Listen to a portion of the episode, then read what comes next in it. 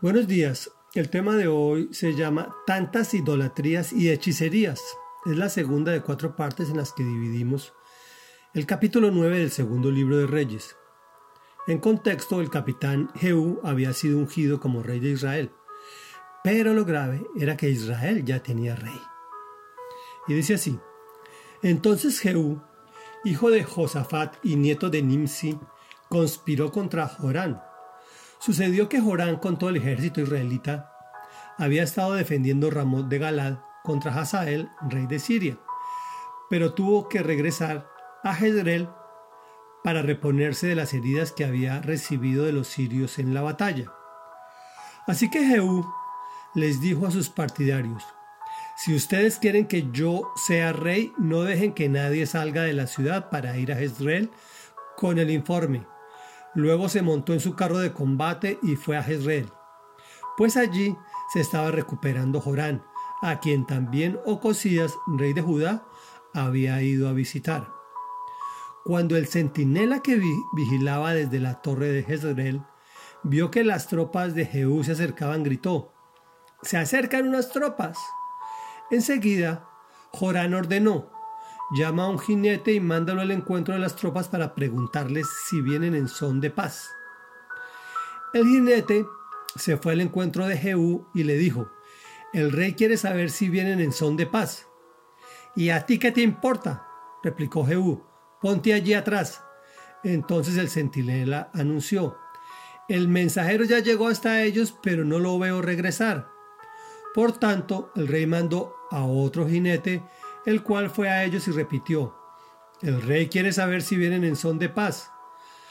Eso a ti no te importa, replicó Jehú, ponte allí atrás. El centinela informó de nuevo, ya llegó el mensajero hasta ellos, pero a él tampoco lo veo regresar. Además, el que conduce el carro ha de ser Jehú, hijo de Nimsi, pues lo hace como un loco. Enganchen el carro, exclamó Jorán.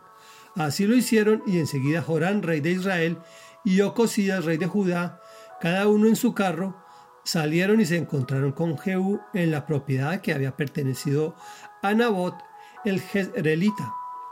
Cuando Jorán vio a Jehú, le preguntó, Jehú, ¿vienes en son de paz? ¿Cómo puede haber paz mientras haya tantas idolatrías y hechicerías de tu madre Jezabel? replicó Jehú. Reflexión. El rey de Israel había salido con su ejército contra Siria. Jezreel, ungido por el Señor y con un propósito definido, urde un plan.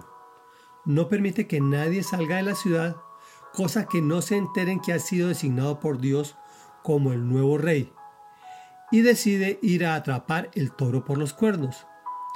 Igual hace con los mensajeros del rey, los acomoda en su equipo sin matarlos. El que sí está completamente perdido es Jorán.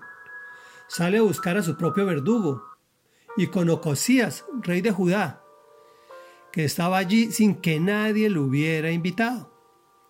La coincidencia, entre comillas, es que se encontraron en la propiedad que había sido de Nabot, el cual había sido asesinado por Jezabel para apropiarse de este viñedo.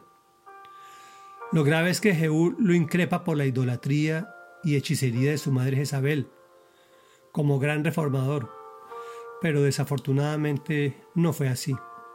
Oremos. Padre nuestro que estás en el cielo, santificado sea tu nombre. Hoy nos rendimos a ti, suplicantes.